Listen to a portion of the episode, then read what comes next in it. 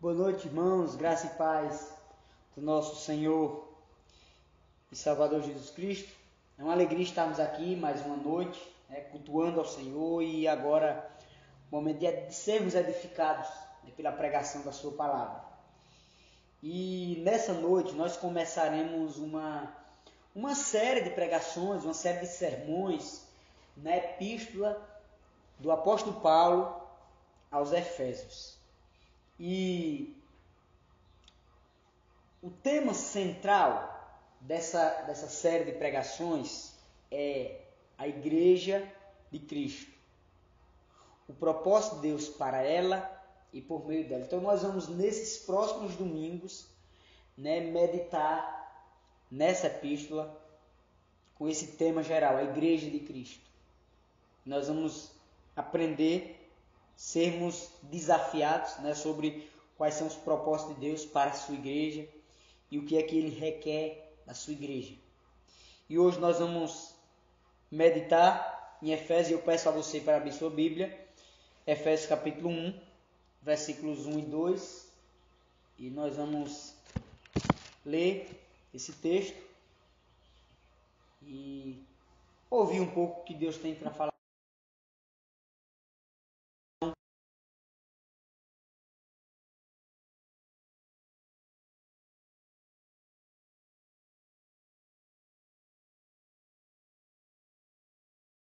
Fazer a leitura e os irmãos acompanham comigo com as suas Bíblias abertas. Diz assim a palavra de Deus: Paulo, apóstolo de Cristo Jesus, por vontade de Deus, aos santos que vivem em Éfeso e fiéis em Cristo Jesus.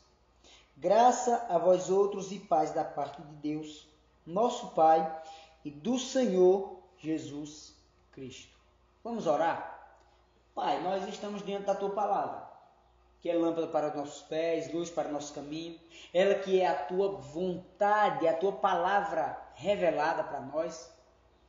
E nesse momento eu peço ao Senhor que o Senhor prepare o nosso coração, prepare a nossa mente para entendermos aquilo que o Senhor quer falar conosco nessa noite. Fala de maneira especial, que saiamos daqui, todos nós, edificados pela pregação da tua palavra, em nome de Jesus. Amém. Irmãos, em 2014, como nós sabemos, né, aconteceu aqui no Brasil a Copa do Mundo. Né? Foi um desastre para nós, infelizmente. Né? Então aconteceu em 2014 a Copa do Mundo. E nesse período, a revista, o Sebrae, ela, ela tem uma revista digital e na sua revista, ela publicou algo interessante. O tema do, do, do boletim, da, da, da, publicação ali naquela revista, tinha o seguinte tema: a importância da brasilidade nos produtos de economia criativa. Então, como vinha muita gente para o Brasil de vários países, eles queriam fazer essa pesquisa, né, ver a importância do brasileiro, da brasilidade, né, já que Nesse período, você, eh, nós, o brasileiro, ia vender várias coisas diferentes, né? Várias regiões do Brasil com as suas características, com as suas culturas. Então era um momento também do mercado, né? Dessas pessoas venderem algumas coisas. Então eles fizeram essa pesquisa né? e algumas coisas me chamaram a atenção nessa pesquisa, na conclusão que eles tiveram. É, a parte que me chamou a atenção foi onde eles identificaram as características dos, dos brasileiros. Né? E ali eles colocaram alguns pontos positivos e pontos negativos nossos, brasileiros. Né? O que é que as pessoas de outros países, principalmente, o que é que elas enxergam no brasileiro. E aí eu coloquei aqui, eu trouxe os pontos fortes que eles colocaram ali são capacidade de adaptação e de sobrevivência, abertos a novidades e criatividade espontânea, alegria, otimismo, hospitalidade e cordialidade. Elementos culturais provenientes de experiências de vida autenticamente populares. Então, esses são os pontos positivos. Os negativos são os fracos, na verdade. Diversão, dispersão e impontualidade, falta de cultura geral e pouca visão do mundo, abuso dos relacionamentos pessoais e invasão de privacidade alheia, falta de direito ou obediência à lei. Então, esses são os pontos positivos e os pontos negativos dos brasileiros. É, é, é basicamente assim que nós, no geral, somos vistos, principalmente pelos de fora, por quem não é brasileiro. E aí eu faço a pergunta: nós, como cristãos, como é que as pessoas nos veem? Como é que os ímpios nos veem? Quais são as características positivas e negativas, né? os nossos pontos fortes e os nossos pontos fracos? Será o que é que o mundo vê em nós? A epístola aos Efésios, ela, ela é conhecida como a rainha dos escritos do apóstolo Paulo. Ela é considerada por muitos o maior escrito da literatura humana e não somente da literatura cristã. Isso se dá pela riqueza não só do conteúdo escrito, mas da escrita em si. Quando Paulo a escreveu, ele encontrava-se em Roma durante o seu período de, exclusão, de, de, de reclusão. E aí, naquele período, ele meditou muito, certamente, ele meditou muito na palavra de Deus. É, ele ensinou através de cartas, ele escreveu cartas para várias igrejas. Ele certamente evangelizou ali os soldados que guardavam ali enquanto ele estava preso. Foi nesse período que ele escreveu as epístolas aos Colossenses, aos Filipenses, a Filemon e aos Efésios. Essas cartas também são conhecidas como cartas da prisão, cartas de prisão. Né? Ele, ele, ele quando estava preso. Nesse tempo, Paulo já era um pastor experiente. Ele tinha cerca de 30 anos de conversão, de ministério. Então, era um homem que tinha passado por várias situações. Ele já havia sido apedrejado, ele já havia sido abandonado pelos seus companheiros, ele passou fome algumas vezes, ele enfrentou naufrágios, ele havia enfrentado muitas lutas. Mas ele também teve grandes experiências com Deus. Ele fez várias viagens missionárias. Ele foi picado por uma cobra e Todo mundo achou que ele ia morrer e nada aconteceu. Ele foi até o terceiro céu. Só ele teve esse privilégio.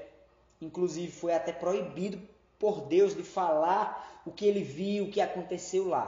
Por isso nós não sabemos isso.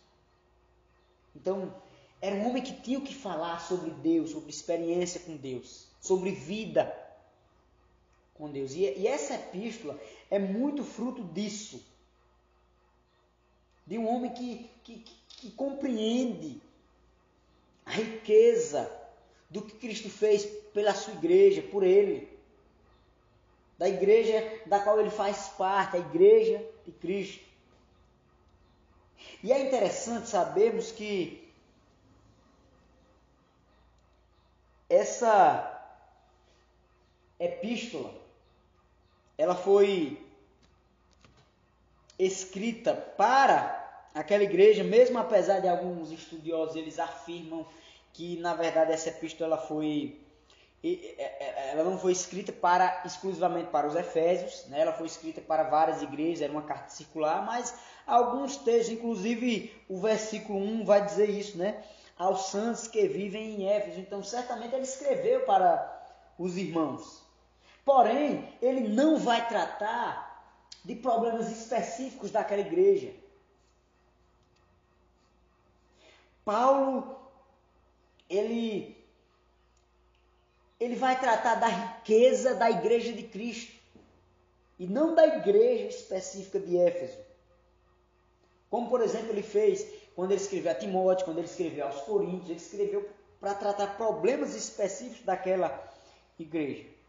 Mas talvez aqui Paulo escreveu por, ele, ele havia sido pastor daquela igreja. Por um tempo. Ele, ele amava aquela igreja. Então, ele queria, fruto das suas devocionais, da sua experiência com Deus, ele queria mostrar um pouco para aquela igreja. Ele vai falar da posição privilegiada que a igreja tem por causa daquilo que Cristo fez por ela. É uma carta que encoraja os crentes a aplicar, olha, aplique na sua vida aquilo que Cristo fez por você. E aí, irmãos, eu pensando nisso, eu, eu gostaria de nessa noite meditar com os irmãos sobre as características do servo de Deus. Características quer dizer peculiaridade. É o que difere, por exemplo, uma pessoa de outra. É, uma tem características diferentes da outra. Nós temos algumas características peculiares, peculiares nossas que nos, que nos diferencia do mundo, dos ímpios. E essa saudação que nós vemos vai apresentar pelo menos três características dos servos de Deus, daqueles que fazem parte dessa igreja, da igreja de Cristo. E a primeira característica é o chamado. No versículo 1, Paulo se apresenta como um autor reafirmando também que ele é apóstolo de Jesus. Mas ele faz questão de dizer que ele não é apóstolo, não por vontade humana, não foi ele que escolheu. Ele diz, por vontade de Deus. Isso mostra que ele foi chamado. E essa é uma característica do cristão. Ele é chamado por Deus para fazer parte da igreja de Deus. Paulo era um judeu zeloso. Ele presenciou o crescimento da igreja cristã. Os judeus chamavam aquele grupo de seita cristã. E aquele grupo estava crescendo, os cristãos estavam se desenvolvendo, crescendo muito rápido, e aquilo estava ameaçando o judaísmo. Era essa a ideia que os judeus tinham. Ele, nós estamos sendo ameaçados por esse grupo de crentes, de cristãos. E aí Paulo, como judeu zeloso, ele se tornou um dos grandes perseguidores da igreja. Um dos grandes perseguidores dos cristãos. E aí, viajando até Damasco, com o fim de, com o objetivo de perseguir cristãos, de prender, de, de, de, talvez até matar cristãos que estavam se espalhando pela cidade do Império Romano. Então, nessa viagem, algo aconteceu na vida de Paulo, ele foi transformado. Paulo teve um encontro com Cristo ali no meio da na viagem. E aí foi ali que Cristo o chamou. E agora Paulo ele foi transformado pela visão do Cristo crucificado, do Cristo ressurreto, do Cristo ressuscitado. E a partir daquele dia, Paulo ele deixou de ser um perseguidor da igreja e se tornou um perseguido por fazer parte dela. Isso também, irmãos, aconteceu conosco. E continua acontecendo no mundo. Cristo, por meio da pregação, nos chamou e continua chamando pecadores para Ele. Muitos estão respondendo com essa fé salvadora. O próprio Jesus ele vai dizer que não fomos nós que escolhemos a Ele. Foi Ele que nos escolheu. E porque Ele nos escolheu, ele nos chamou.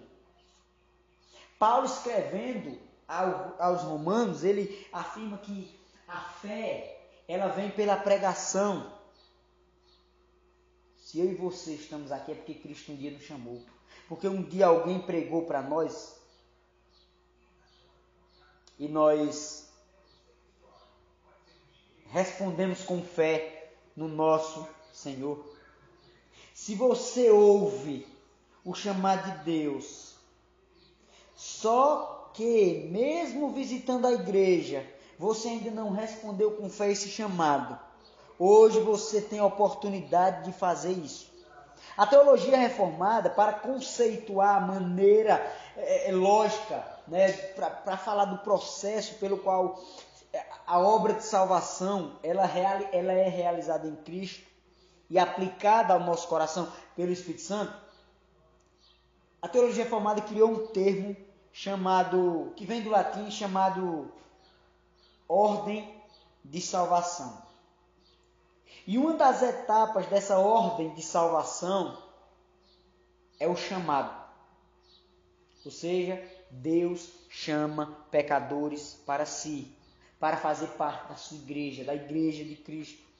E aqueles que ele chama, ele transforma.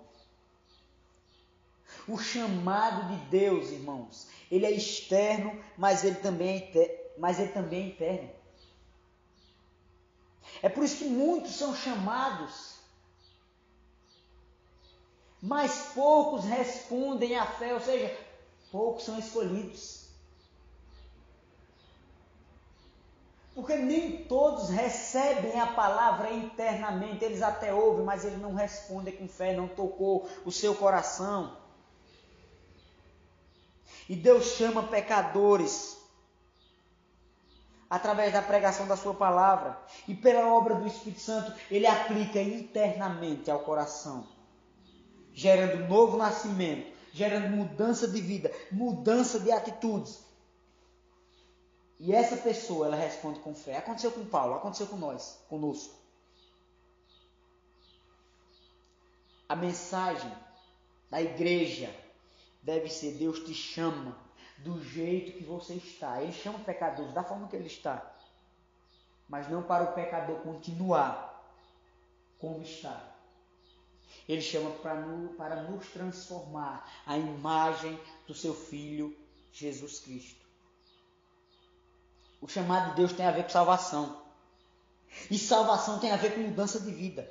Se Deus te chamou e você respondeu com fé, é porque Ele mesmo te convenceu que você precisa dele. E quando você entender, e quando você entende que precisa dele, automaticamente você entende que muitas coisas precisam ser mudadas. Você que ainda não foi até Cristo, até Deus de verdade, com fé, com vontade de obedecer, fazendo esse compromisso com o Senhor. Ele te chama nessa noite a fazer parte do seu povo, da sua igreja. Porque Ele quer transformar a sua vida. Ele quer mudar a sua vida, as suas atitudes. Porque o chamado de Deus é para a salvação. E quem é salvo vive como salvo, obedecendo os mandamentos de Deus. Isso é o que diferencia uma igreja bíblica de uma igreja falsa. A igreja bíblica, ela prega para que aqueles que ouvem sejam transformados, mudem de vida, mudem de atitudes. Nós que fomos chamados por Deus, nós temos que viver como esses que foram chamados. Nós temos que mudar a nossa vida, as nossas atitudes. Essa é uma das características do servo de Deus. Ele é chamado pelo próprio Deus. Mas a segunda característica apresentada pelo texto é firmado. Aqueles a quem Deus chama, eles são firmados em Cristo. Isto é o que Paulo escreve aos santos que vivem em Éfeso, fiéis em Cristo. Veja, santos e fiéis. Isso tem a ver com ser firmado. Aqui ele mostra para quem ele está escrevendo. Ele está escrevendo para crentes que estão em Éfeso,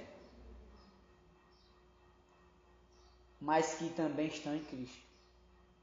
Ou seja, ele está escrevendo para o cidadão do céu que vive nesse mundo. Eu sou cidadão do céu, mas eu estou aqui. Então eu tenho que viver como cidadão do céu. Quando Deus nos chama, Ele nos chama para sermos santos e fiéis. E nós só conseguimos isso por causa dele. É só Deus que pode fazer isso em mim. Fazer com que eu mude de atitude, fazer com que eu não queira mais viver da forma que eu vivia. É o Senhor que me firma. Santo não quer dizer aquela pessoa que não peca, que nunca está errada. Mas é aquela pessoa que diariamente luta contra os seus erros, contra os seus pecados.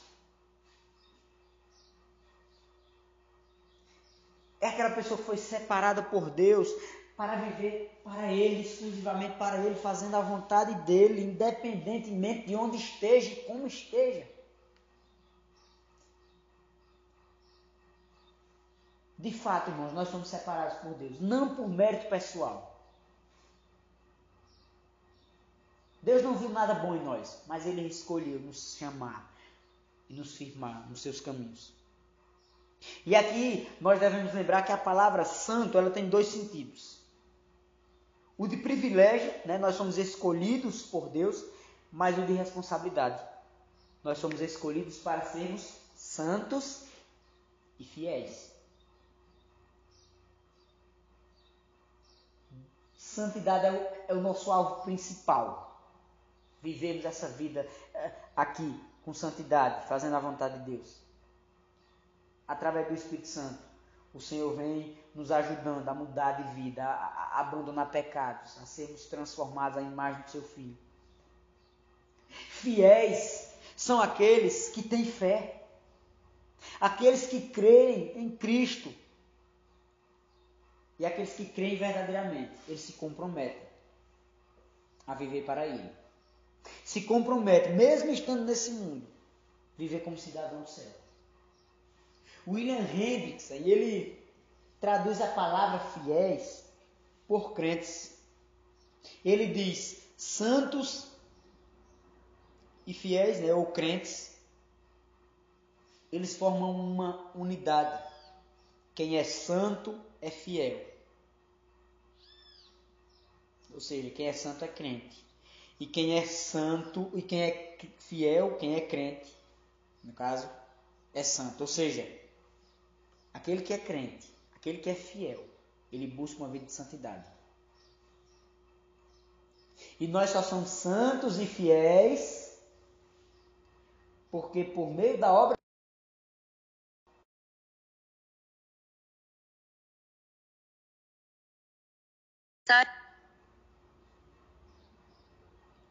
Irmãos, antes nós éramos escravos do pecado. Não conseguimos lutar contra o pecado. Não conseguimos obedecer os mandamentos.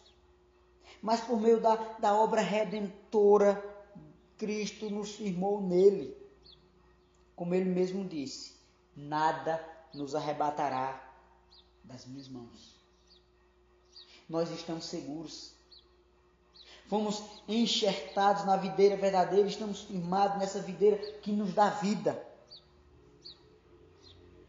Se você ainda não está firmado em Cristo,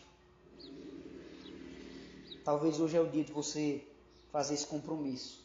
Dizer, Senhor, eu quero me firmar nos seus caminhos. Eu quero me firmar no Senhor. Eu quero viver para o Senhor uma vida de santidade. Sendo fiel ao Senhor. O homem sem Deus, ele está se firmando nas coisas desse mundo. O homem sem Deus, ele não tem firmeza. Ele se firma no contexto que está. Ah, hoje a situação boa é eu buscar um, uma saúde emocional muito boa. Então, vamos lá. Só que há um tempo atrás era questão financeira, não, eu tenho que ter dinheiro. Ainda hoje também é o dinheiro mas eles se firmam em pessoas, em coisas, no contexto atual, mas nós devemos nos firmar em Cristo, porque a situação pode mudar. mas Cristo permanece o mesmo. A situação pode ficar melhor ou pior para nós nesse mundo, mas Cristo ele permanece o mesmo. É por isso que ele nos firmou nele, para descansarmos nele, para vivermos para ele. Essa também é uma das características do servo de Deus. Ele é firmado em Cristo, pelo próprio Deus, não porque ele merece. Mas vem aqui a terceira característica do servo de Deus: eles são abençoados. A saudação inicial de Paulo, antes de entrar diretamente no assunto da epístola, termina com essas palavras: Graça a vós outros e paz da parte de Deus, nosso Pai e do Senhor Jesus Cristo. Isso é o que nos torna abençoados. Deus derramou sua graça e misericórdia sobre nós. E Ele gera paz no nosso coração. Graça e paz. Isso nos torna abençoados. Graça se refere à bondade de Deus para com quem não merece. Graça, a tradução né, é favor não merecido. E o maior favor que Deus fez por nós, que nós não merecíamos, era a salvação. Foi a salvação. Nós não merecíamos ser salvos. Mas em Cristo Deus nos salvou. E não só isso, Ele continua sendo bom para conosco diariamente, nos mínimos detalhes da nossa vida. Paz e alegria que Deus, a alegria que está presente no nosso coração, no coração daqueles que foram redimidos por Cristo, que foram alcançados pela graça de Deus. A graça é a raiz e a paz é o fruto, como diz William Hendricks. A paz é a grande bênção que Cristo concedeu à igreja. Em João 14, 27 está escrito, o próprio Jesus falando: Deixo-vos a paz. A minha paz vos dou. Não vou-la dou como a do mundo. Não se turbe o vosso coração, nem se atemorize. O apóstolo Paulo escrevendo aos Filipenses, ele diz que a paz, essa paz que Cristo nos dá, ela excede todo o nosso entendimento. Irmãos, nós somos um povo abençoado. A paz de Deus não é ausência de tribulações, de lutas, de aflições. É uma paz que está presente em todas essas situações difíceis que nós passamos, que o cristão passa. É por isso que Jesus disse que não é uma paz como a do mundo. Porque a paz que o mundo tenta mostrar é uma paz é, que tem é, com ausência de problemas. É por isso que a situação do mundo a cada dia piora, porque os homens não querem, porque os homens, na verdade, eles querem a paz, e aí por isso eles depositam esperança em pessoas, em coisas, e não descansam em Deus. E aí, conforme eles descobrem que as coisas mudam, as pessoas mudam, que as coisas a cada dia ficam pior, a cada dia eles ficam mais distantes da paz que eles buscam. Já os que descansam em Deus recebem essa paz inexplicável. Em meio a, a essa pandemia que nós estamos passando, em meio a essa polarização política, em meio a essas catástrofes mundiais e tantas coisas ruins, negativas que estão acontecendo, o mundo perdeu a esperança. As pessoas vivem desesperadas, com medo. Muitos estão trancados em casa, não conseguem sair. Tem medo. Não conseguem ter paz. Porque a paz do mundo ela, ela depende da, das situações externas depende da ausência de problemas. Já a paz do cristão, a paz que Cristo promete, é uma paz mesmo nas situações difíceis. Irmãos, nós estamos vivendo dias difíceis, mas nós precisamos descansar em Deus. Nós somos abençoados por Ele. Nós temos a salvação. Então peça a Ele, Senhor, gere essa paz no meu coração que eu não estou sentindo. Peça ao Senhor que Ele vai dar.